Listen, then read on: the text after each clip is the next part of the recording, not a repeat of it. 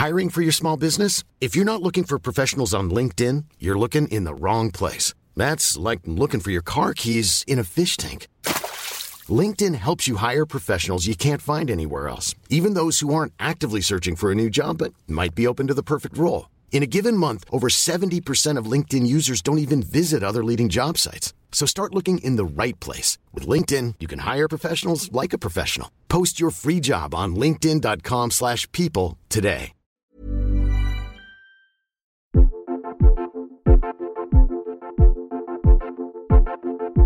Coucou, c'est Mimi. Coucou, c'est Fab. Bonsoir. Allez. Oui. Bonsoir, qui es-tu Non. Qui est là Je suis Thomas Tu nous as niqué notre. Et bienvenue dans. The Boys Club C'est- C'est pas à toi de Pardon, dire- mais Oh, pourquoi Et pourquoi il est dans l'intro, lui oh, Pardon. Parce On que. leur donnera pas de micro au Il a début. toujours hein. l'habitude d'avoir euh, des micros. C'est un peu un podcastos, comme on dit sur Thomas Hercouet. C'est vraiment ça qu'on dit. Non J'espère que personne. Dit podcastos. Si, ça marche. Je crois que ça veut dire une, euh, un petit bol en mexicain. Thomas Hercouet est donc le nouvel invité de The Boys Club, le podcast Mademoiselle qui parle de masculinité, et je suis très contente, même s'il est un peu zozo. Dis-moi, Thomas Hercouet, Oui. qu'est-ce que ça veut dire pour toi être un homme? Ah, j'en ai aucune idée, en fait, euh, concrètement parlant, parce que euh, c'est pas un questionnement que tu as souvent.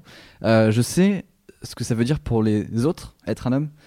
C'est-à-dire euh, faire preuve d'une certaine virilité, euh, pas trop montrer ses émotions, euh, être assez facilement dans la domination de l'autre, s'affirmer vraiment fort, parler fort en fait, globalement. Je pense que globalement, être un mec pour les autres, c'est vraiment parler fort et avant tout le monde et beaucoup. Et mais pour moi, en fait, je sais pas parce que moi, ça correspond pas à, la façon dont je vis le fait d'être un mec, en fait. Ma définition est, en cours de, ré- de réflexion, c'est-à-dire que je me mets juste en antagonisme par rapport à, des valeurs que, dans lesquelles je me reconnais pas, tu vois. C'est-à-dire que euh, j'ai du mal à saisir en fait en quoi, euh, en quoi être dominant euh, ou ce genre de choses me, me correspond.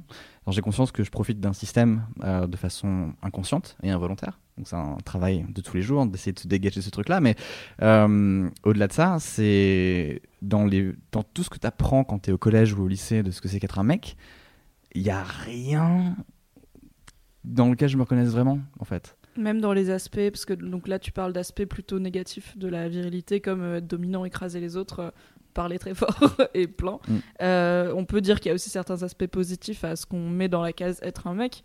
Il y a par exemple des notions de protéger les autres, de prendre soin de sa famille. Est-ce que tu te reconnais pas non plus dans ces notions positives? Non, parce que pour moi, c'est pas exclusif à quelque chose de masculin, en fait. C'est les valeurs positives de, de être un mec, tu vois. C'est pas quelque chose qui sont genrées pour moi. C'est des valeurs qui sont morales de façon générale, mais qui pour moi, à titre personnel et euh, à titre de vécu perso et, d'expérience personnelle, sont pas liées à une recherche de genre. Donc, euh, pour moi, c'est pas hyper, euh, c'est pas hyper intéressant de, de me qualifier comme homme par rapport à ces valeurs-là. C'est-à-dire que tu te, définis perpétuellement au fur et à mesure de ta vie. La personne que j'étais il y a 5 ans, c'est une autre personne en fait. C'est, hum, j'ai vraiment l'impression d'avoir appris beaucoup de choses et d'avoir changé, ce qui fait que si j'a- j'avais la personne il y a 5 ans en face de moi, euh, j'aurais pas l'impression d'être face à moi vraiment. Et je sais que j'aurais un discours très différent. Tu vois, il y a 5 ans par exemple, euh, tu m'aurais dit euh, c'est quoi être un, homme? J'aurais peut-être plus eu tendance à dire oui, bah effectivement, c'est euh, c'est avoir des questions de protection, ce genre de choses, tu vois. Enfin, peut-être des valeurs positives, mais là aujourd'hui, je fais bah, bah non, pas forcément. Et, et donc, du coup, cette idée que tu ne savais pas il y a 5 ans qui tu es aujourd'hui, qui tu allais être aujourd'hui, la personne que tu es aujourd'hui ne sera pas celle que tu seras dans 5 ans. Donc, du coup, en fait, tu es dans une redéfinition permanente de qui tu es. C'est pour ça que c'est hyper important de s'enrichir d'un maximum d'expériences possibles et de se redéfinir et de se remettre en difficulté. Et, voilà. Pour moi, c'est pas lié au genre spécifiquement, mais le fait de enfin, de vivre ma vie comme ça, ça a vraiment ouais remis le, genre en question. Tu parlais de, du fait que même au collège et au lycée, tu te reconnaissais pas dans les valeurs de la masculinité euh, qu'on essayait de t'imposer, j'imagine, du coup. Est-ce que tu as essayé de, calquer, euh, de te calquer dessus à un moment? Est-ce que tu as essayé d'être, entre guillemets, un mec un vrai avant de te dire, euh, ok, non, ça me saoule? C'est bête, mais là on touche à, du coup l'hétérosexualité. Mais oui, en fait, quand tu, quand tu découvres ton corps physiquement et que tu fais Ah, ok, tu, sens que tu as une attirance pour les personnes qui ne sont pas de ton genre. Le genre d'en face est féminin, donc tu fais Ah bah oui, bah, par déduction. donc, euh, donc ça c'est le sentiment là. après, pour ce que tu disais, genre au collège, au lycée, non, en fait j'ai fait pire. Et c'était c'était horrible parce qu'en fait, au collège et au lycée, donc on est en on est entre 2000 et 2005 à peu près. Euh, donc c'était les naissances de la culture geek, les naissances de la culture un peu nerd. Euh, et en fait, tout ce qui était nerd, c'était pas hyper bien vu. Euh, je me rappelle, fait déchirer. je lisais un magazine sur Pokémon dans la cour, et je me suis fait déchirer parce que c'était nul, tu vois. Oui, c'était un truc de bébé. Ouais, c'est un truc de gamin, tu vois. et, et en fait, avais, je, me, je me, suis construit un peu, et je pense que en, en tant que quand tu découvres ton corps et que tu passes la puberté, c'est hyper important. Enfin, ce que tu, le chemin que tu fais mentalement et moralement euh, est conjoint avec celui que tu fais aussi physiquement, dans certaines mesures. Et, et là, en fait, ce qui est rigolo, c'est que il y a beaucoup de gens qui étaient extrêmement euh, virils, un peu beaux, la Bretagne hein, quand même, hein. et euh, un peu bourrin. Et oui, c'est le point breton. Pas hyper. Le saviez-vous, Thomas, t'es breton On arrive sur Doctor Who dans moins de 10 minutes, t'inquiète. Et, et, et, du coup. Du coup, oui, c'était vraiment bizarre. Et, euh, et je me suis construit en opposé. C'est-à-dire que j'ai fait, ok, ces mecs-là sont tous des cons. Et euh, je veux pas du tout être comme eux. Et du coup, je me suis réfugié sur Internet, où j'ai eu des potes formidables, etc. Mais en fait, tu as aussi une partie de la construction qui est en réaction contre ces gens-là. Donc tu fais, écoutez, moi je suis un mec qui est plutôt, je me définis comme un mec sensible, ok. Je suis pas un bourrin qui fait du foot. Je à des jeux vidéo parce que j'ai de l'intellect. tellement croisé sur Internet euh, quand j'avais 14 ans. et en fait, ce qui est horrible, c'est que tu fais, tu évolues dramatiquement en nice guy, quoi. Le mec qui après va faire. Euh, je pense que c'est une phrase que j'ai dite euh, quand j'étais au lycée, quoi. Mais euh, de toute façon, les meufs veulent sortir qu'avec des mecs bourrins et les mecs qui ont vraiment du cœur et qui tiennent elles. Et putain, ça par... à déconstruire, c'était marrant. Hein. Et mais du coup, en fait, c'est une, masculinité qui était aussi toxique parce que tu te dis ok, les mecs en face de moi qui me font chier se disent que c'est des vrais mecs qui euh, sont vraiment virils et tout. Non, moi je suis vraiment un, mec euh, sensible. Je suis pas comme les autres mecs, quoi. Tous les mecs qui font ah, mais je suis pas comme les autres gars. Rien à voir. C'est super parce qu'en fait, euh, j'ai jamais, j'ai jamais entendu un mec. Enfin, si, j'en ai entendu, mais comment dire ça? On parle beaucoup des filles qui aiment pas les filles qui sont bah, en fait l'équivalent féminin, qui se construisent en réaction à une féminité euh, traditionnelle et qui du coup ont tendance à enfoncer un peu les autres mm. meufs sur la route, euh, surtout à l'adolescence. J'en étais moi-même une. Et j'ai, en fait, j'ai jamais pris en compte le fait que bah oui je suis con il y a aussi des mecs qui aiment pas les mecs et c'est pas un problème entre guillemets genré mm. que dans le genre euh, des, des, femmes et du coup, je suis très contente parce que je me dis, mais je suis bête. Enfin, pourquoi j'y ai jamais. Surtout que je pense qu'il y a des gars texto qui m'ont dit, moi, je suis pas comme les autres mecs dans le sens, euh, sors avec moi et pas avec les autres mecs parce que effectivement, j'ai du cœur, je suis sensible et tout. Et j'ai jamais percuté que c'était les mêmes mécanismes que les filles aiment pas les filles. C'est en fait les filles pour qui la féminité c'est facile. Euh, bah, c'est pas juste parce que pour moi c'est pas facile du coup je vais me mm. construire en réaction et dire que c'est des greluches quoi mais même le, le côté euh, mec, enfin, on peut dire mec qui aime pas les mecs, c'est vraiment le syndrome du nice guy, quoi. C'est le mec qui est un peu euh, mis de côté par des canons, qui se ressent pas dans une masculinité ultra affichée, ultra mainstream, littéralement toutes les pubs de parfum, tu vois, enfin, les trucs comme ça. Et pour mec. Et, et, mais en fait, la toxicité est la même. C'est-à-dire que la violence est la même à la fin. C'est-à-dire que tu te places dans un rapport de supériorité. Tu dis, euh, ouais, non, mais moi, je suis un vrai mec. Donc, en fait, tu dois pas pouvoir me dire non. Et finalement, en fait, dans les deux cas, tu as ce relan de, euh, de culture du viol qui, euh, qui pointe. Et c'est glauque. Et en fait, et, et, le jour où tu te rends compte que tu perpétues ces schémas-là, bah, c'est un peu une sacrée descente, quoi. Et, et où tu te rends compte que, bah, finalement, là, ouais, être un homme, ça, enfin, abuser de ton pouvoir de mec en disant, euh, parce que tu as été abreuvé de toute cette littérature un peu nerd des années 90 où euh, c'est le mec moche qui se tape la top mode à la fin, etc. Euh, ça te met des idées vachement toxiques dans le crâne et en fait, c'est très très dur de s'en dégager. Et donc, Comment t'as fait du coup pour bah, sortir de la nice guy zone? En, vrai, juste en. Bah, déjà en étant bien avec quelqu'un. et puis en étant avec des partenaires qui sont vraiment, enfin qui, enfin avec lequel tu te rends compte que t'as que c'est pas comme dans le que c'est pas le mec casse tout. Ça, c'est ça, ça c'est masculin. Oui. pour le coup euh, euh... défonce tout quoi. du coup en te rendant bah, en te rendant compte qu'en fait euh, c'est pas bah, que juste ça marche pas comme ça en le formalisant. Et puis en fait euh, là où il y a une grande part d'éducation sur internet en lisant des témoignages de meufs en écoutant des meufs en, euh, en écoutant leurs ressentis. Et, euh, et voilà enfin tout bêtement. En, fait en écoutant les personnes à qui tu fais subir ça. Et, et, là tu te rends compte que tu fais genre ah merde! Au début tu fais ouais c'est pas moi sais, quand t'as des témoignages de meufs qui viennent te dire, oh, il y avait un gros mec lourd, le mec lourd, c'est jamais toi ni tes potes. Et, en fait, au bout d'un moment, tu fais, ah ouais, ah, ah oh, c'est un petit peu, ok, d'accord. Donc ça, c'était il y a quelques années. Et je crois que c'était, ouais, jusqu'à ce que j'arrive à Paris un peu, donc assez tard, mine de rien. Et, mais il y a eu, non, si, il y a eu un moment, il y a eu un moment où ça, où ça a basculé en fait. Il y a eu un moment où ça a shifté. Et c'était quand j'étais à Cardiff, où en fait, euh, j'avais, on était une soirée, je crois que c'était une soirée d'Halloween, et euh, et bah j'avais euh, j'avais pécho quoi. J'avais, bon, c'était vu. j'avais, comme on dit en Bretagne, j'avais levé une belette, tu vois. Louise n'hésite pas à mettre du mano.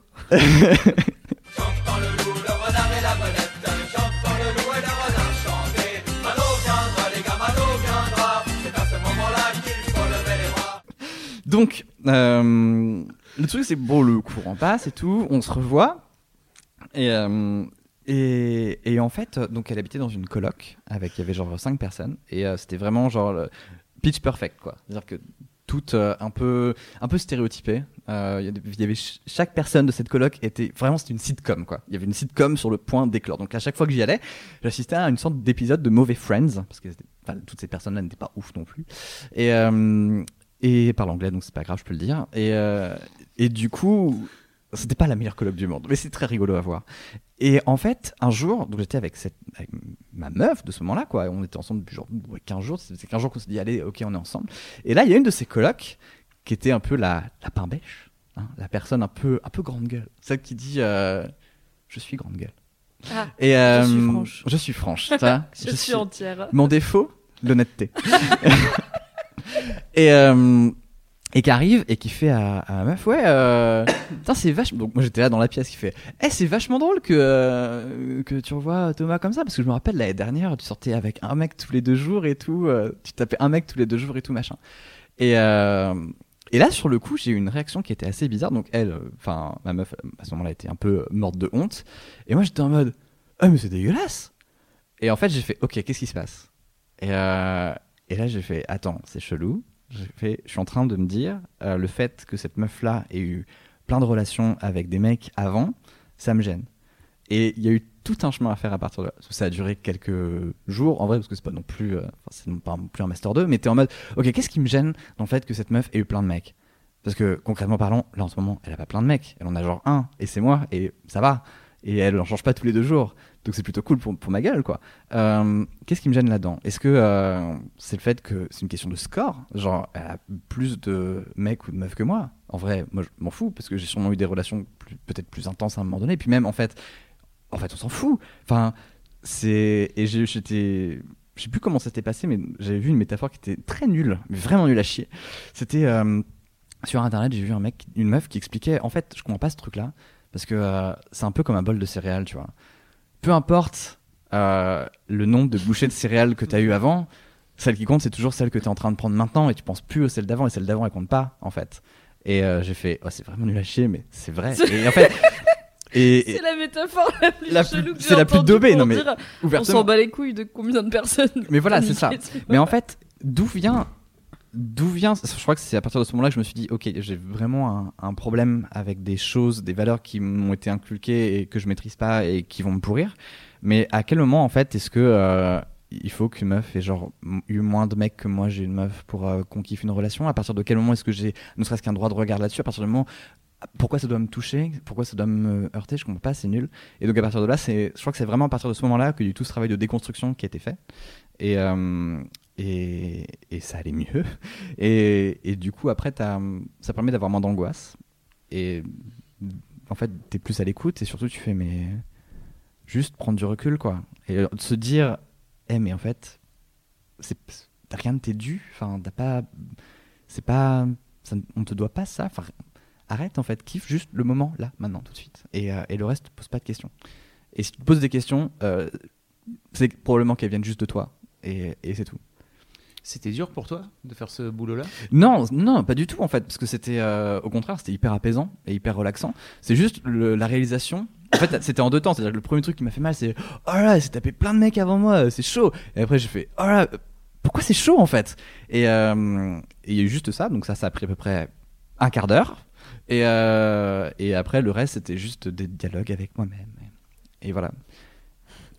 Et euh, est-ce qu'à un moment, tu es sorti justement de ce dialogue avec toi-même pour euh, dialoguer avec d'autres personnes, notamment d'autres mecs, sur ces sujets-là? Parce que j'imagine, dis-moi si je me trompe, mais j'imagine que dans ta communauté de potes des internets, il y en avait d'autres qui avaient grandi comme toi en nice guy, parce que mm. je pense que vous étiez. Enfin, j'ai l'impression que les gens comme ça ont tendance à rester entre eux parce que comme ça, personne leur dit n'es-tu pas un connard en ce moment Ils n'ont pas à se remettre en question, justement. Est-ce que, alors, peut-être pas avec ces gens-là, mais est-ce que tu as parlé de ces prises de conscience et de ces réflexions avec d'autres mecs autour de toi? Bah, bof, en vrai. Euh, en tout cas, au début, là maintenant, j'en parle plus facilement. Mais euh, depuis même quelques mois seulement, parce que je vois des, des, potes autour de moi qui parfois peuvent avoir des comportements un peu chelous et maintenant je le reconnais chez les autres. Mais en fait, euh, au début, c'était un truc super intime. Et en fait, comme je suis toujours dans cette optique de je sais pas qui je suis et euh, je sais pas ce que je vis maintenant et qui est-ce que je suis pour donner des leçons. Euh, parce que euh, ce que je dis là maintenant, ce sera peut-être plus valable dans trois ans, peut-être que ce sera ce que je vais dire là maintenant aura un impact, alors que dans trois ans, je regretterai l'impact que ça pourrait avoir. Donc en fait, c'était très égoïste et, pas très malin, mais vraiment cette idée de ouais, déjà en tant que mec, enfin moi je suis avec des potes, on parle pas vraiment de ça, quoi, vraiment. Alors Star Wars, aucun problème. Doctor Who un peu non, ils veulent pas. ils veulent pas. ils veulent plus. C'était trop. Ils veulent plus. Je peux les comprendre. L'homme le plus euh, intense du monde. et mais du coup maintenant on en parle un peu plus et, et surtout bah en fait y a des, je suis entouré de gens qui aussi parlent à des meufs et donc qui font ce parcours aussi. Et, et oui. Mais c'est marrant parce qu'il y a, y a eu d'autres invités de The Boys Club dont les réflexions ont commencé grâce à une meuf en fait qui leur a qui leur en a parlé ou qui les a remis en question alors que toi Finalement, c'est pas ta copine qui t'a dit bah. Euh, Calme-toi. Euh, on s'en fout de combien de gens, euh, avec combien de gens j'ai couché, en quoi ça te regarde. C'est toi tout seul qui t'es dit, attends, pourquoi ça, pourquoi ça m'embête? Ouais, mais là, ça, vient quand même de la propre honte, je pense, de ta copine, non? Non, pas, non C'est pas en bah, réaction à sa propre honte quand euh, sa, copine lui dit. Euh, hein. en, vrai, euh, j'ai dit honte. Elle avait modérément honte. Tu vois, c'était un peu genre, elle était gênée par la situation, par le ah, fait que sa copine ait ouvert sa gueule. Tu vois, c'était pas qu'elle avait honte de se taper des mecs. Enfin. Bah, en plus, enfin, slut shaming entre guillemets ou pas. C'est juste chelou d'aller voir une fille devant son mec et lui dire c'est marrant que tu sortes avec machin. non mais oui, mais là t'étais, enfin, on était vraiment dans Mean Girls où la meuf voulait tester un peu le machin quoi. On pourra faire un jour The Girls Club. un jour. De tout ça. Et non, mais en fait, c'est juste que j'ai toujours traîné beaucoup avec des meufs, vraiment beaucoup, beaucoup, beaucoup, beaucoup. Et donc, du coup, en fait, même si au fond, euh, t'as as ces valeurs très masculines, t'as cette culture du viol, ce slut shaming qui revient souvent, etc. Euh, mais mine de rien, en fait, j'avais déjà un fond de, de sensibilité, de, culture et d'échange avec des meufs et je savais ce qu'elles ont ce qu'elles pouvaient ressentir ce que mes potes autour de moi avaient pu ressentir. Et c'est pour ça que ça s'est déclenché. C'est à dire que si j'avais traîné qu'avec des mecs à aucun moment je me serais posé la question. J'aurais été resté en boucle là-dessus. Et là en fait euh, le fait j'ai sûrement entendu des potes me faire genre euh, bah ouais euh, bah en fait c'est pas un problème tu vois de d'avoir euh, plein de relations, de toute façon ça compte pas, etc. Et, en fait, juste d'entendre et d'écouter ça, quoi, un maximum. Enfin, je pense que de toute façon, c'est la clé du truc, c'est-à-dire que si tu n'écoutes pas les personnes concernées, comment est-ce que tu veux euh, faire, euh, comment est-ce que tu veux avancer dans tes réflexions, quoi? Que sinon, enfin, si t'écoutes pas les personnes concernées sur des sujets qui les concernent directement, c'est pas des avancées que tu fais, c'est de la fanfiction, quoi. Et à partir de là, ça n'a aucune valeur et aucun sens et ça te fait pas grandir. Alors bon, y a, ok, il y a des fanfictions qui sont très cool, mais c'est pas la question. Euh, est-ce que dans ce processus de déconstruction, tu as l'impression qu'il y a, euh, entre guillemets, des frontières que tu vas encore dépasser? Des choses euh, un peu charnières Comme, en fait, je, prends l'exemple des femmes qui avancent dans leur déconstruction de leur propre, des codes de la féminité qui leur ont été imposés, avec les poils. Il y a plein de femmes qui sont incapables toujours de publiquement sortir avec euh, des poils sous les bras et qui disent je sais que c'est une construction sociale qu'on doit s'épiler, je sais qu'il y a des filles qui le font et c'est très bien pour elles, moi j'arrive pas encore. Mais j'espère y arriver un jour. Est-ce que tu as l'impression d'avoir des frontières comme ça qui soient liées à ta masculinité? Là tout de suite, euh, si c'est internalisé, je pourrais pas te dire. C'est sûr que oui, mais elles sont internalisées. Donc je sais pas les... C'était l'objet de la Enfin, est-ce que tu en as visible? C'est sûr qu'il y en a sûrement où le toi dans 5 ans dira Mais t'es con, Thomas, bien sûr que t'avais pas encore euh, réglé ce souci. Oui, mais évidemment, mais c'est évident et euh, c'est évident qu'on, je pense qu'on porte en nous tous cette part de toxicité potentielle qui peut surgir à tout instant et sous des formes involontaires et complètement contrôlées et, incontrôlées, pardon. Et, et c'est horrible, moi ça me, fait, ça me fait ultra flipper en vrai. Hein. C'est-à-dire que euh, moi, il y a un truc qui m'a fait vraiment flippé. Alors, c'est moins lié à la masculinité.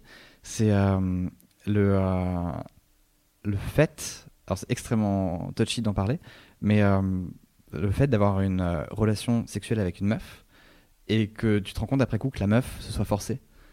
Et, et, ça, ça me terrorise en fait. Donc c'est con, c'est un peu hors sujet par rapport à la question que tu poses, mais c'est le genre de, de choses où je sais que je vais découvrir des trucs parce que euh, parce que il y aura eu des situations dans lesquelles euh, il sera passé quelque chose que je, regretterai énormément euh, et, et, voilà quoi.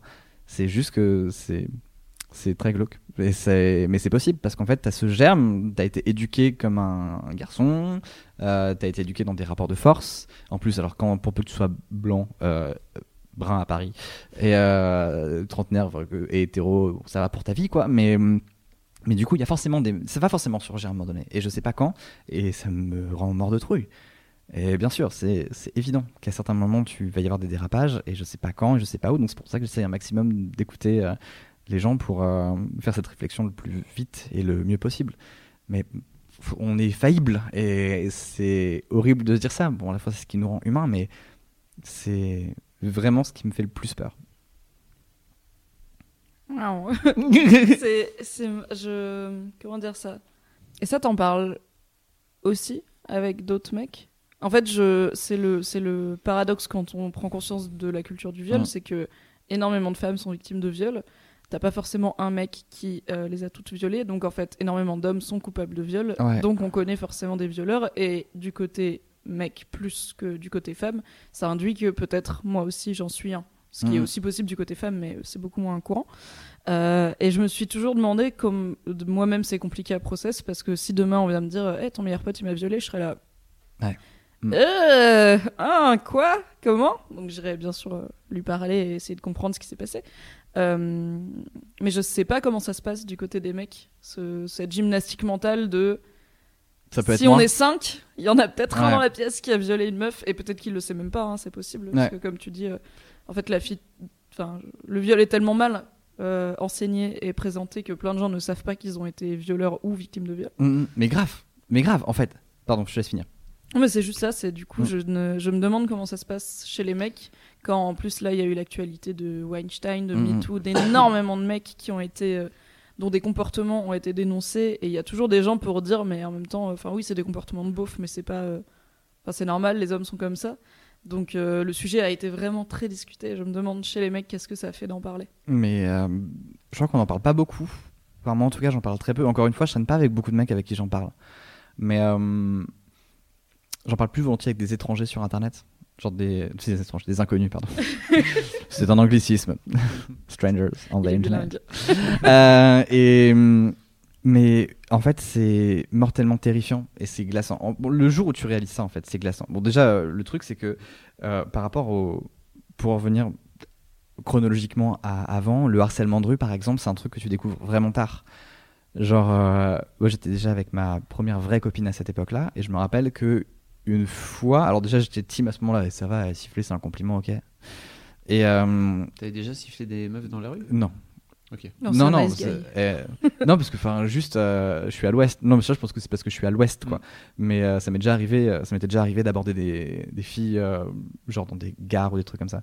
Oui, enfin, je dis ça, mais on s'était rencontré avec ma, la meuf en question dans une gare, donc c'était un peu, c'est un peu nul comme argument, mais disons que ça m'est arrivé de dépasser parfois la zone de je m'approche pas d'une meuf et en, en, fait, ce que je comprends pas, c'est qu'en général, t'apprends vite. C'est-à-dire qu'en général, quand tu fais ça une ou deux fois, quand tu vois le regard des meufs qui font genre, mais en fait, non, tu apprends à voir ce regard. Il y a un regard, tu vois, il y a une expression faciale, il y a un truc. Voilà, ça, ça, ça apprend assez vite. Par contre, pour la partie harcèlement de rue, euh, c'est ma meuf de l'époque qui était rentrée, donc on était à Caen, et, euh, et elle avait dû traverser, euh, alors pour ceux qui connaissent, elle avait dû rentrer du campus 1 jusqu'à Hérouville-Saint-Clair. Oui, je vois. Ça fait une petite quarantaine de minutes de marche. Et, et en fait, elle est rentrée et elle fait, bah, je me suis fait siffler 4-5 fois, quoi. Il y a, y a un mec qui m'a suivi. Et là, tu fais genre, bon. Ah, Oh, bizarre. et ça correspondait à l'époque où sur Mademoiselle, vous commenciez à en parler. Donc euh, j'ai fait Ah, oh, putain, effectivement, c'est peut-être euh, peut un vrai sujet, c'est peut-être un, vrai truc.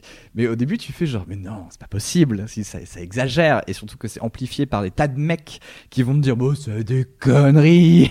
Donc tu te sens validé en fait. Tu te sens validé dans ton côté Non, mais c'est peut-être exagéré un peu. Et en fait. J'ai pas dit euh, c'est exagéré, mais j'ai plutôt dit En fait, c'est cool, c'est parce que c'est un compliment, ça fait plaisir de se faire siffler. Parce mais que j'ai généralement quand les gens disent c'est exagéré, c'est pour euh, les trucs qui vont plus loin, genre suivre ah une meuf qui dit on m'a suivi euh, pendant 15 minutes, le mec a essayé de rentrer dans mon immeuble et tout. Oui, t'es parano. Oui, là c'est exactement ça. Euh, personne ne fait ça, ou alors c'est un fou dangereux quelque part dans la mm. Creuse, tu sais, qui est tout seul et qui fait ça tout le monde. Oui, oui, c'est ça, en fait. Et, et, et, du coup, tu fais genre, oh ouais, bizarre. Et en fait, plus t'en parles avec tes potes, meuf, après, plus tu te rends compte que bah, c'est hyper courant, donc tu fais, ok, donc c'est un vrai truc. Et, et, et donc ça, bah, pareil, ça prend quelques temps et tu fais genre, ah, merde, ok. Donc à partir de là, tu essayes de réviser ton comportement, mais bon, bah tu sais jamais comment t'es. Enfin, t'as pas une petite lumière verte ou une lumière rouge dans ta tête qui dit c'est bien ou c'est pas bien. Donc euh, heureusement, mais quand même. Et après, en fait, pareil pour ce côté. Euh, quand on parle de, viol ou de violeur, t'as l'impression que c'est vraiment un mec dans une rue sombre avec un manteau. En tant que mec, on t'apprend tout le temps ça. En que, tant que euh, meuf aussi. Ouais, super. Euh, et, et, du coup, en fait, là, entendre des récits, voir des chiffres, comme le fait que la plupart des viols se passent dans des euh, milieux. Euh, les, la victime connaît en général. Ouais, son violeur. C'est 80% des cas. 70, 80%. C'est ça. Et tu fais genre. la famille. Bah oui, c'est ça. Et tu fais genre, oh ouais, mais c'est pas possible, c'est que des familles euh, cheloues, c'est le tonton ou un truc comme ça. Famille bretonne. Et euh, exactement, c'est les Côtes d'Armor, c'est oh sauvage. Et euh, il va t'arriver des bricoles, toi. je disparais. Ce n'est pas Fabrice. Et et du coup, en fait, t'apprends ça et et au fur et à mesure, tu, entends des témoignages de meufs. En fait, c'est des meufs qui vont pas te dire, je me suis fait violer. C'est oh ouais, il était relou hier. Machin, genre, il voulait absolument qu'on qu'on baise. Moi, j'avais pas envie, mais bon, tu vas faire quoi? Bah, du coup, je me suis laissé faire. Et en fait, euh, ce qui me tue, c'est que je crois qu'à chaque fois, au début, quand on avait ces discussions-là, t'avais tous les gens autour qui faisaient Oh, bah ouais, bah. Oh, tu sais, hein, c'est pas grave. Et en fait, tu mets du temps à mettre le mot dessus, quoi. Et, euh, et du coup, une fois que t'as mis le mot dessus, une fois que t'as fait ce chemin intellectuel, tu peux pas t'empêcher de faire tu peux pas t'empêcher de regarder ton historique internet et faire mm ok est-ce que c'est et donc j'ai rappelé une ex et euh, j'ai fait écoute j'ai un souvenir euh, de une fois euh, où, on a fait ça et je me rappelle que tu, m'avais dit que tu t'étais un peu forcé pour le faire et comment tu l'as vécu et tout. Et, j'étais mort de trouille parce que je me suis dit putain est-ce que est-ce que je l'ai violé quoi? Est-ce que vraiment c'était un viol? Et donc on en a beaucoup parlé et donc bah, elle, m'a dit qu'elle a pas vécu comme ça. Mais mais moi ça me terrorise en fait le fait de de de pas enfin c'est tellement tellement compliqué en tant que mec de dire bah oui en fait potentiellement parce que on a cette on a cette ascendance parce qu'on nous offre cette ascendance parce qu'on nous dit c'est toi qui as le pouvoir c'est toi qui prends les devants euh, soit dominant euh, parfois non ça peut vouloir dire oui ça peut être un jeu etc tu peux très vite elle est elle est fatiguée c'est pas grave eh, chauffe là quand même. Il y a tellement de situations dans lesquelles tu peux dire, ok, en fait, il y a une ligne rouge, mais la ligne rouge, elle est largement avant le mec dans un impair qui est dans une rue sale, quoi. Et, du coup, à quel moment est-ce que je la traverse ou pas? Et bah, du coup, il n'y a pas de réponse facile. La seule réponse facile, c'est de parler énorme. Enfin, moi, c'est comme ça que je fais, c'est que j'essaie de parler un maximum et dire, bah, c'est, c'est con, non, parce que ça peut être extrêmement Hiring for your small business? If you're not looking for professionals on LinkedIn, you're looking in the wrong place. That's like looking for your car keys in a fish tank. LinkedIn helps you hire professionals you can't find anywhere else, even those who aren't actively searching for a new job but might be open to the perfect role. In a given month, over 70% of LinkedIn users don't even visit other leading job sites. So start looking in the right place. With LinkedIn, you can hire professionals like a professional. Post your free job on linkedin.com slash people today. Extrêmement sexy. Mais euh, juste, en fait, de dire, bah voilà, c'est. Euh, bah, est-ce qu'on fait ça? Est-ce que tu es partante Etc. Comment tu le sens? Euh, Comment ça va? Etc. Et, et, et voilà. C'est la, c'est la seule et la meilleure façon de pas violer quelqu'un. Oui, bah, c'est déjà de pas violer quelqu'un et de pour s'assurer qu'il n'y a pas de risque de, en fait de parler de consentement tout simplement, de le demander et comme tu dis ça peut être très chouette et pas du tout Un tue l'amour, j'ai fait une vidéo dessus. Je vous invite à regarder la vidéo. On vous la mettra en lien dans la description. sur le consentement. Mais oui. Mais en plus, enfin, alors, on va aller un petit peu loin dans les confessions, mais bon, tu m'as demandé de venir armé. Mais pour moi, ce truc-là, euh, le consentement, c'est mon plus gros kink. C'est-à-dire que dans. Il y a, mais non, mais il y a littéralement rien de plus beau, de plus intense et de plus érotique que de voir une relation où les deux, enfin 2, 3, 4, 5, 300. Euh, ah, loin dans la confession, en effet. où les personnes qui sont impliquées sont extrêmement consentantes et, euh, et, passionnées et où tu sens cette électricité en fait qui se vit. Ça, c'est une énergie qui est extrêmement érotique. Et c'est pour ça que tu as toute une. Euh, enfin, dans le porno, tu as beaucoup de, trucs de soumission, de choses comme ça. Et, moi, ça me rebute, mais tellement. En fait, je comprends pas. moi, ça me bloque. Je trouve ça genre. Je fais genre. Vous voulez que j'appelle quelqu'un ou...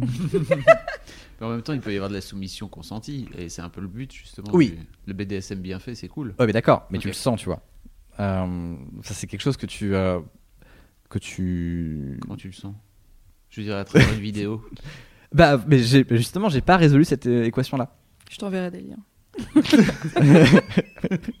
Mimi connaît les bails. Après, c'est payant, mais ça vaut le coup. Après, c'est ultra spécifique. Et encore une fois, peut-être que c'est là, on arrive à quelque chose de, super intime et très perso. Mais enfin, je trouve que ouais, le, enfin, le consentement, c'est ultra sexy, quoi. C'est vraiment, c'est pour moi, c'est le must. Quoi. Donc, euh.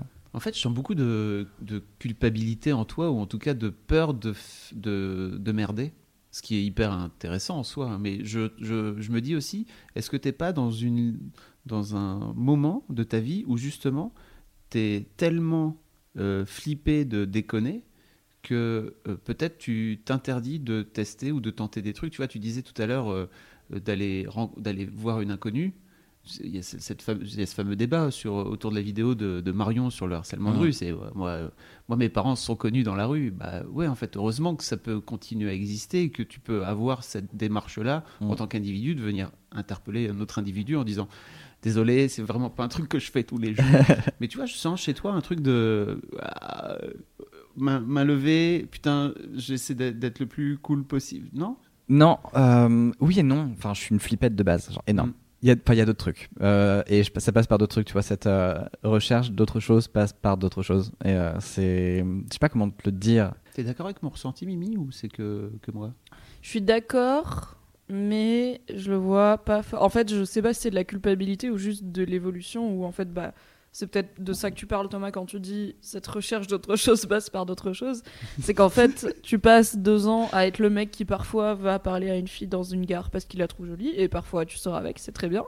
Et en fait tu grandis, tu changes et t'es plus ce mec là. Et en plus il se trouve que plein de filles t'ont expliqué que on sait jamais si le mec qui vient, ça, il va péter un câble quand tu dis non ou pas. Donc, en fait, ça les met dans une situation de légère angoisse mm. euh, jusqu'à ce qu'elles se rendent compte que c'est le bon couette couette, ça va. Si tu lui dis mm. non, il va pas te taper. Euh, et en fait, du coup, bah, juste, t'es plus le mec qui parle à des filles dans des gares, mais est-ce que c'est parce que, en fait, t'as envie de le faire, mais tu te dis, ah, j'ai vraiment, j'ai envie de prendre aucun risque d'être un connard, donc je vais pas le faire, ou est-ce que c'est parce que t'es juste plus le même gars? En fait, ça m'intéresse pas de parler à des gens dans l'espace public, genre d'aller accoster des gens, euh, des inconnus dans la rue, tu vois. Enfin, c'est pas, pas du tout mon truc. Moi, enfin, parler à des gens en soirée, ouais, et après euh, voir ce que ça donne, ouais, de ouf. Mais parler à des inconnus comme ça, enfin, en fait ça m'a jamais euh, enfin depuis un moment maintenant ça m'a pas j'en ai jamais ressenti ni l'envie ni le besoin ni quoi que ce soit tu vois. C'est juste pas ma cam. Et euh, je sais, là c'est pas de la peur. Euh, tu vois quand tu me disais c'est pas de la culpabilité ou de la peur d'essayer des trucs je pensais que tu me parlais au lit. Et j'ai fait bon non ça, peut rentrer là-dedans aussi. ça peut rentrer là-dedans avoir peur tu parlais de, d'avoir peur d'avoir violé quelqu'un ce qui est un truc très compréhensible hein, ouais mais non parce qu'encore une fois as le enfin le, le dialogue est, est hyper présent en fait c'est là qu'en fait tu, parles et c'est là que tu vois comment ta relation euh, fonctionne et c'est euh, dans cette façon euh, ça passe par beaucoup de choses en fait. Et puis encore une fois tu as mille signes.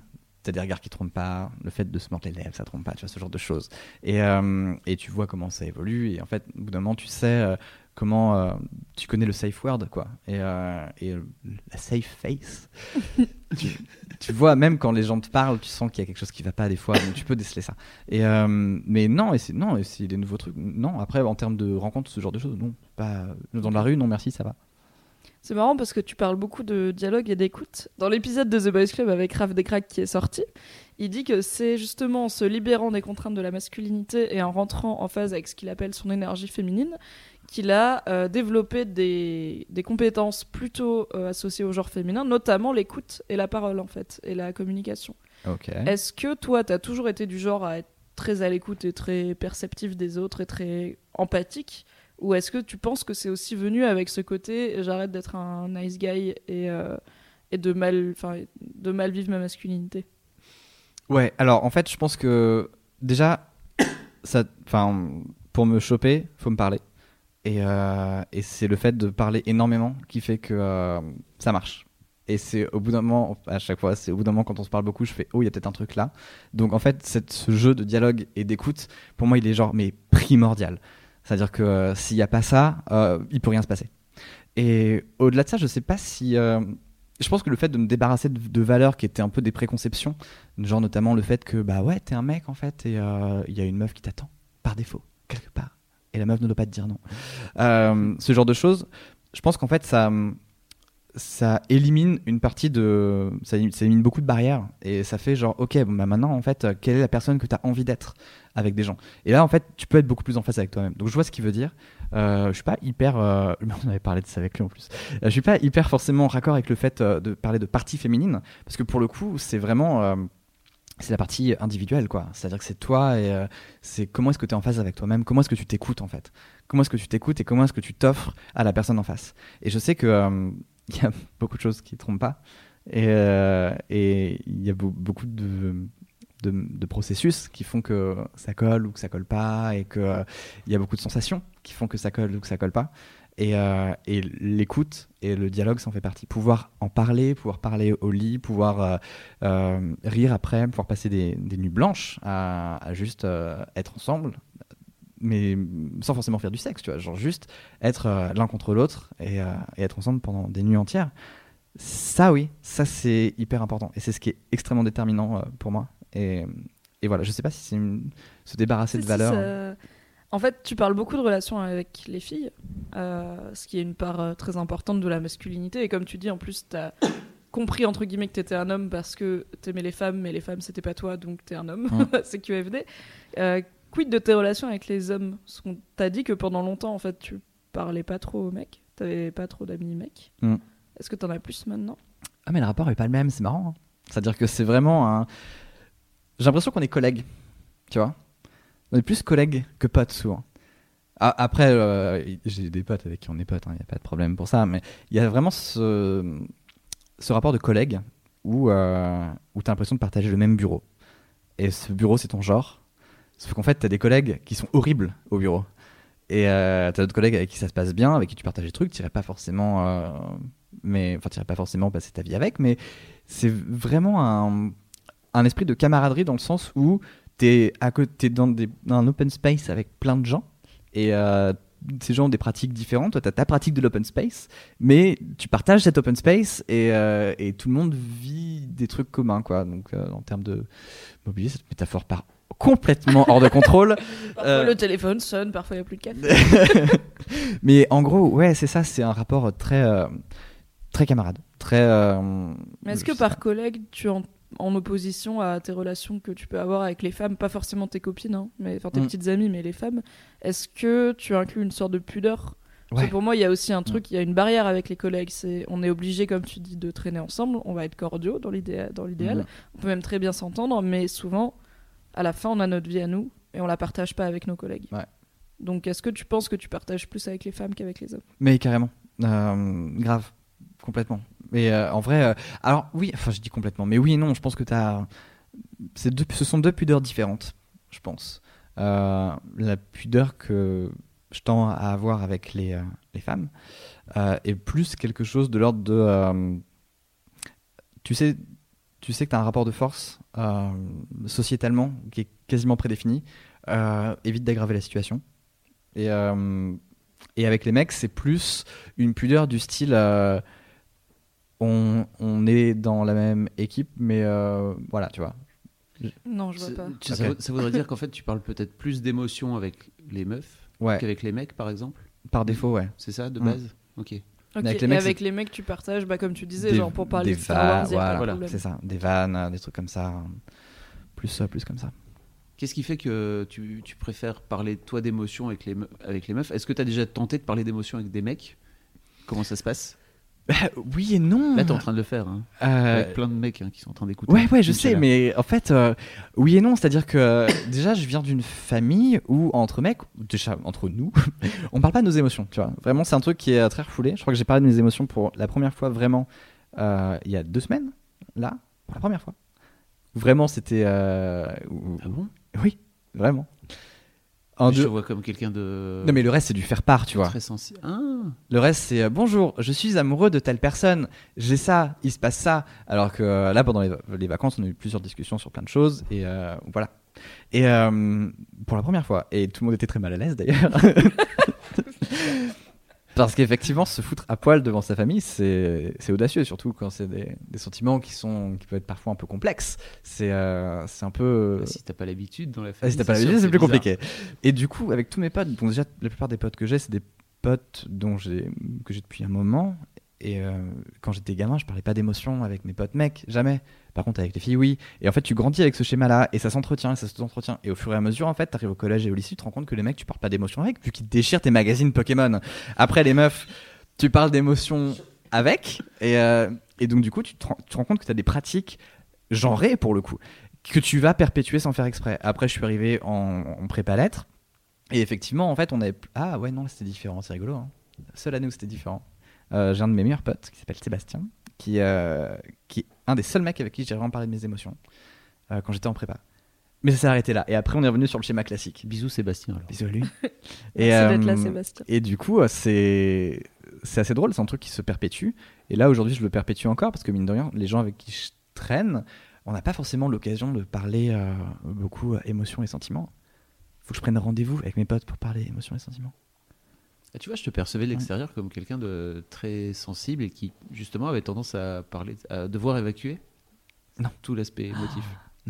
Oh là là On l'a jamais fait ensemble, hein, mais, Ah non, non, mais je sais. moi, je me disais juste, Thomas, c'est quelqu'un qui cause Non. de, de lui, quoi. Mais jamais. Ok. Mais parce qu'en fait, on en revient à ce truc initial. du Doctor Who, voilà. Eh bah oui Alors, donc du coup, Non Quid de la réincarnation? Non Mais non, parce qu'en fait, je pense que quand tu reviens à ce truc-là où euh, c'est très dur de se connaître et c'est très dur de savoir ce que tu veux vraiment. Et c'est très dur de savoir, en fait, euh, il y, a, il y a beaucoup de choses que tu penses savoir sur toi et que tu penses euh, avoir. euh, euh, Il y a beaucoup d'envie aussi. Je pense que c'est un truc quand tu es, quand es dégagé de toutes ces valeurs-là, tu dis ok, là j'ai envie de me diriger vers là. Et donc, comme quand tu conduis une voiture et que quand tu regardes la route, inconsciemment tu bouges ton volant vers là où tu regardes. Tu fais genre j'ai vraiment envie d'aller par là. Et, euh, et au bout d'un moment, en fait, tu te rends compte que tu te connais pas tant que ça. Et je pense que ça nous est tous arrivé à un moment donné, en fait, euh, de s'engager euh, dans une situation euh, quelconque et faire genre, oh, euh, mais en fait, est-ce que c'est moi? Et euh, ça, ça m'est arrivé, mais un nombre assez incalculable de fois, et ça surprend toujours. Et c'est comme ça qu'on grandit, et c'est comme ça qu'on change, et c'est ce qui fait que la personne que tu es dans 5 ans ne sera pas la personne que tu es aujourd'hui. Oui, c'est sûr. Donc, euh, euh, donc voilà, non, et donc du coup, j'évacue jamais, euh, ou rarement. Ou si, enfin, ça passe par la création, et ça passe par d'autres choses. Créer des jeux vidéo, Faut par voir, exemple. faut- oui, enfin, faut voir la tête de la création. Là, qu'est-ce qu'on va faire? On va faire un live blind test de Klaxon tout à l'heure. Quoi?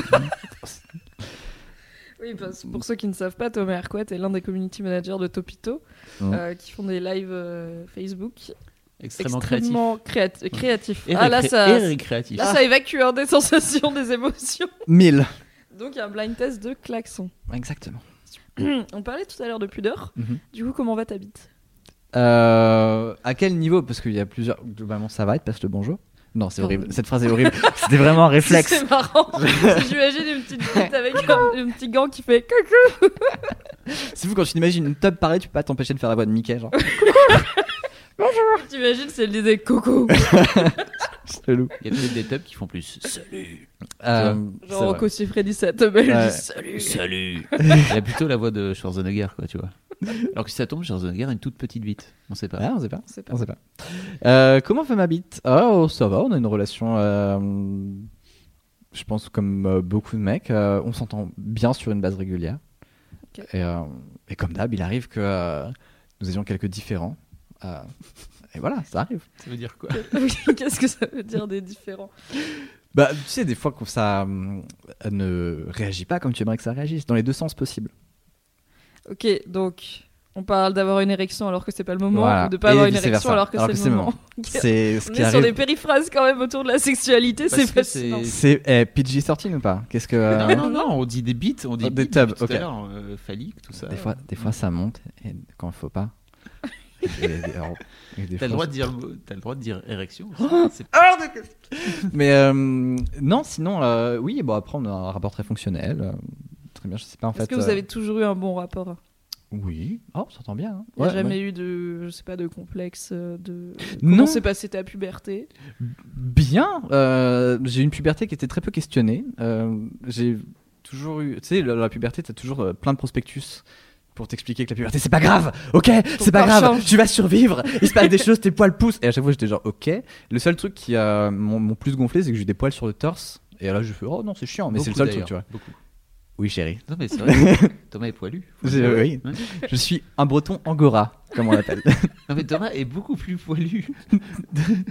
Thomas est beaucoup plus poilu. Par exemple, de son torse, je trouve, il est pas très poilu, tu vois. euh, je me rase tous les jours mec. C'est ça. Évidemment, tous les C'est-à-dire deux que jours. de, de l'extérieur, on pourrait croire que t'es un berbe ou pas très Ouais. poilu, tu Mais vois. c'est à cause de sa tête de Jusqu'au moment où il ouvre négligemment le t-shirt. il ouvre le col de sa que chemise sa chemise et là, la magie fais, opère. Oh my god Je suis à deux doigts. Une Franchement, il faudrait, il touffe. faudrait juste pour l'effet de surprise que je mette une chaîne. Juste Oui. pour la déconne, tu vois. ça serait Chaîne en or dans les poils, Ouais, attends, c'est La base. c'est ça la euh, masculinité au final. Exactement. Donc, Donc, tu disais que t'as été, t'as été T'as pas aimé avoir des poils embêté. Ouais, voilà. torse non, bah non, parce qu'en fait, euh, quand tu traînes avec des meufs et que les meufs te disent à longueur de collège, lycée, oh les mecs avec des poils, je déteste. Toi, tu vois des poils qui arrivent, tu fais, oh non. Tu fais, ah bah, parce que t'as ce point de vue de, de cinq meufs, mais c'est toutes les meufs du monde, tu vois, à ce moment-là. Et euh, tu fais, oh non, pas de poils. Sachant que même elles, ça se trouve, enfin, j'aurais pas demandé, faudrait que je fasse un sondage, mais je pense que peut-être des jugements qui ont été révisés depuis. Et, euh, et, et du coup. Le mec qui va sur copain d'avant. Bonjour Julie de 5ème B. Aimes-tu les poils à présent Signé Tom Tom? Et- mais euh, non, ouais, c'était vraiment la seule chose. Mais bon, euh, c'est un truc que t'acceptes super vite. Mais euh, non, sinon que ton corps change, en gros, ça va. Hein, c'est pas, ça a jamais été un, un problème. Euh, oh, Est-ce que t'avais un accès à du porno quand t'es- quand t'étais ado? Ouais, ça m'a jamais branché euh, plus que ça. Alors, c'est con. J'étais plus euh, team hentai. Euh, Évidemment, trouvais- car t'étais un gros weeb. on peut le dire. Merde, Et- depuis tout à l'heure, on dit nice guy, un peu geek et tout. Bah Bon, oui. On sait ce que ça veut dire. hein. mais, euh, mais en vrai, ça m'a très vite, euh, s- bon, ça m'a très vite saoulé. Et, euh, et, et voilà, j'ai pas trouvé. euh, C'est rigolo, mais quand en fait, chaud le hentai quoi. mais en, en fait, Oui, il y a de tout. hein. Moi j'ai jamais. Ouais, t'as vraiment regardé, tout, hein. euh, c'est pas mal. après, c'est très Je exacerbé. des liens. non, mais ça m'intéresse pas trop les tout ce qui est poulpe et tout. Enfin, moi, j'ai Mais non, mais mais c'est- justement, bah oui, mais c'est c'est c'est- c'est le cliché du hentai. En vrai, dans le hentai, t'as tout. En fait, T'as le poulpe. Et t'as José et Josie euh, sortent ensemble et font l'amour pour la première fois dans Ouais. une euh, t'as des trucs, euh, tendre et aimante euh, et souriante, tu vois. t'as des trucs très mignons. T'as aussi de la pédophilie, y a plus savoir comment faire. Mais Oh, t'as des trucs super mignons. T'as de tout. Il faut fait. regarder les tags avant de cliquer, quoi. Ouais. Ok. J'ai noté. Je, je n'utiliserai pas ces conseils, mais d'accord, Euh, c'est noté. Donc euh, non, voilà, euh, l'adolescence s'est passée un peu comme ça. euh, C'était cool. Mais le porno, non. Alors jamais. En fait, euh, alors dans le porno, c'est vraiment, vraiment ridicule. hein. Mais euh, le truc qui me gêne le plus, c'est la réal. le grain d'image. J'aime pas. Ah oui, mais moi c'est pareil, c'est parce que c'est mal joué. Mon premier porno, c'était oh, je c'était un dorsel qu'un pote m'avait filé au lycée, qui m'avait filé le DVD en douce, tu sais. Et c'était tellement mal joué, ça m'a énervé parce Mm. qu'en plus j'ai fait un lycée option cinéma, donc j'étais genre en cinéphile, tu vois. Et j'étais offensée par le jeu d'acteur. Vraiment, c'était pire que les téléfilms de l'après-midi sur M6. Je comprends. Oui. Le blocage technique, on va dire. Euh. Mais après, il y en a qui est pas joué, il y a le porno amateur. Ouais, mais Il y a, c'est. enfin, il y a tellement de porno accessible maintenant que le cliché du film euh, Oui, oui, oui. mal joué, euh, genre euh, voici votre pizza et ma bite, euh, tu vois. Ouais, ouais. il y a de la variété. Mais euh, ouais, non, du coup, c'est pas. Enfin, j'ai pas un rapport au porno très fou. Euh, alors après, euh, Ah. par contre, C'est le moment de la révélation parce que parce- du coup, mais à chaque épisode, un nouveau truc, hein, une nouvelle question, pratique. C'est euh, la la littérature. Yes, Érotique. les fanfics. Mais non, même pas les fanfics, parce que souvent c'est un peu écrit avec la tub. Bon, tu me diras c'est raccord, mais euh, non, enfin, genre j'ai pas de référence parce qu'en général, comme le porno, tu te rappelles pas forcément du titre. Mais euh, ouais, la littérature érotique, c'est j'aime bien. Je trouve ça. euh, Alors je consomme pas de ouf, tu vois, mais euh, genre j'ai pas acheté un- une Kobo pour ça, Mais euh, j'en connais, hein. J'en connais quand j'achète des Kindle pour euh, Fifty Shades of Grey, lire pénard ça dans le métro. Mais euh, j'ai des noms. Et euh, c'est mon ancienne prof de quand j'étais euh, à Cartier. Vas-y, arrête de la balance. Elle parle anglais, elle écoute pas ce podcast, on s'en fout. C'est une ancienne prof de, de maths à Cartier. Il a appris le français entre temps. Oh merde. A- Foutre. En lisant suis Fifty foutu. Shades, en lisant Et, 50 euh, nuances de Grey. Mais euh, ça, je trouve ça cool parce qu'en fait, euh, c'est très bête. Mais tu te fais ton film. Ah bah c'est toujours bien joué dans Et- ta tête. ah, c'est bien toujours ultra bien joué. et c'est bien foutu. Et surtout qu'en fait, les mots ont un pouvoir. Et, euh, et, et le, et je pense qu'on soupçonne. Enfin, ouais, on soupçonne pas assez le pouvoir des mots. Là, vraiment, euh, le pouvoir des mots, c'est ouf. Et euh, tu combines ça à ton imaginaire. euh, c'est, je trouve ça vraiment borderline miraculeux. ouais. Donc, est-ce que euh, tu te branlais avec tes copains? Non. euh, en, en lisant de la littérature éventuellement Non, non. Pourquoi pas après J'étais en prépa lettres, Avec un mais quand même. Avec tous les potes, tous les potes en prépa lettres. avec, leur, avec leur truc du marquis de. Sade. Ouais, c'est ça. Euh, non, mais non. Alors j'ai entendu dans un précédent épisode que ça se faisait. Euh, non, non, ça va- non, mais jamais. Ça va, non, certainement pas. Non. Mais de du toute tout. façon, t'avais pas de pote mec.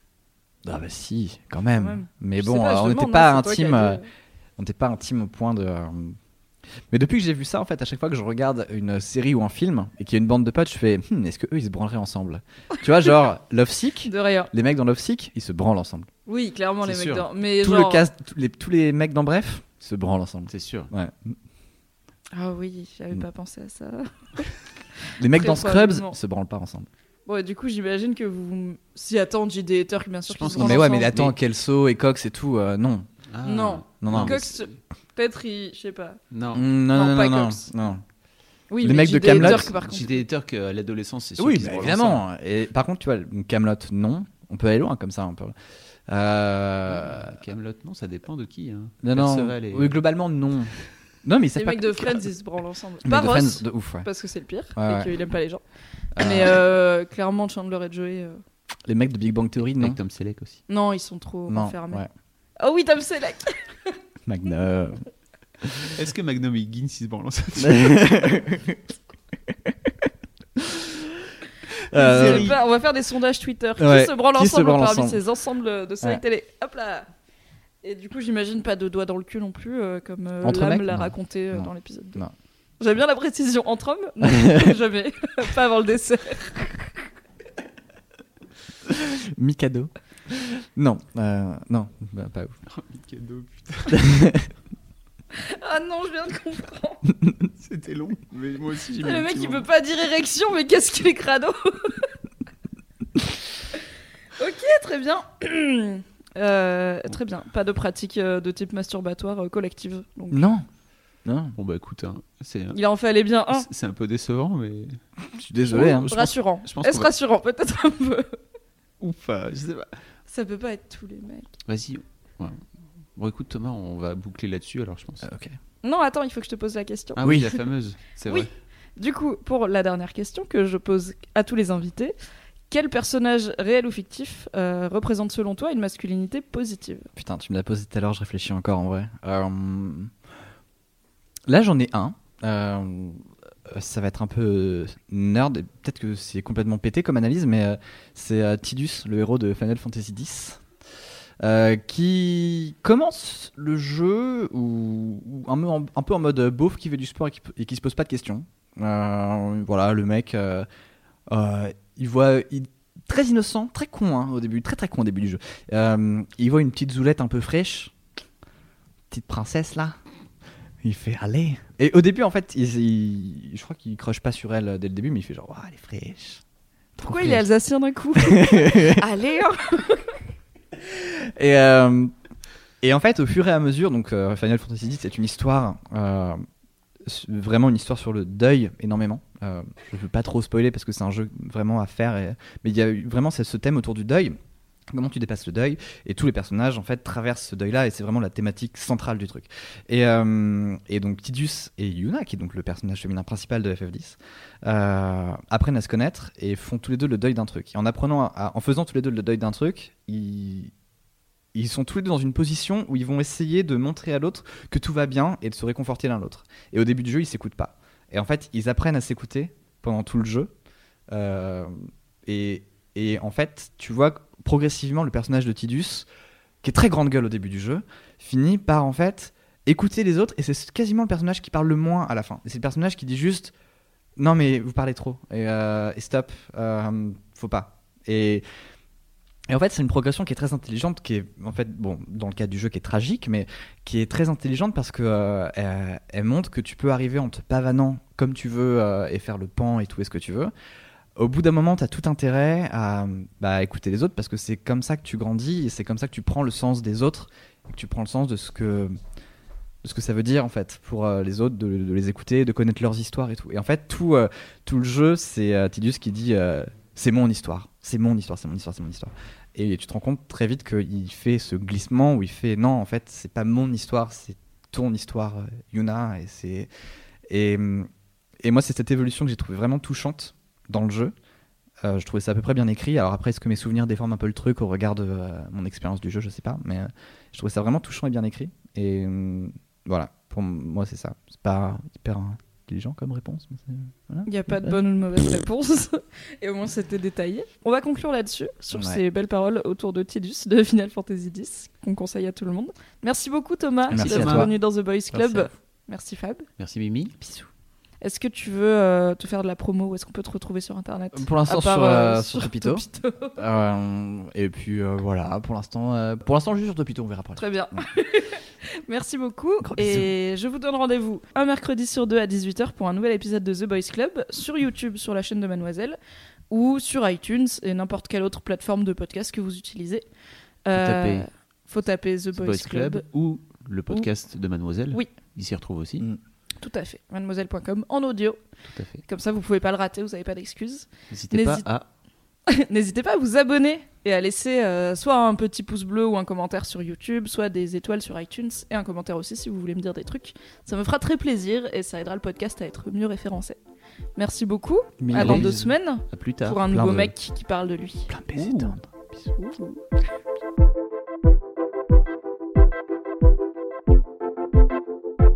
J'ai arrêté les Final Fantasy quand les personnages ont eu une voix Mm. euh, parce que je préférais lire dans des bulles et qu'apparemment j'avais beaucoup d'opinions là-dessus quand j'avais genre 13 ans. Du coup, euh, Ça se défend. anecdote. Ça se défend. Ça se défend de ouf. je ne sais pas quoi vous dire, j'aimais bien lire, j'aimais pas leur voix. Voilà. Mais peut-être que j'y jouerai un jour.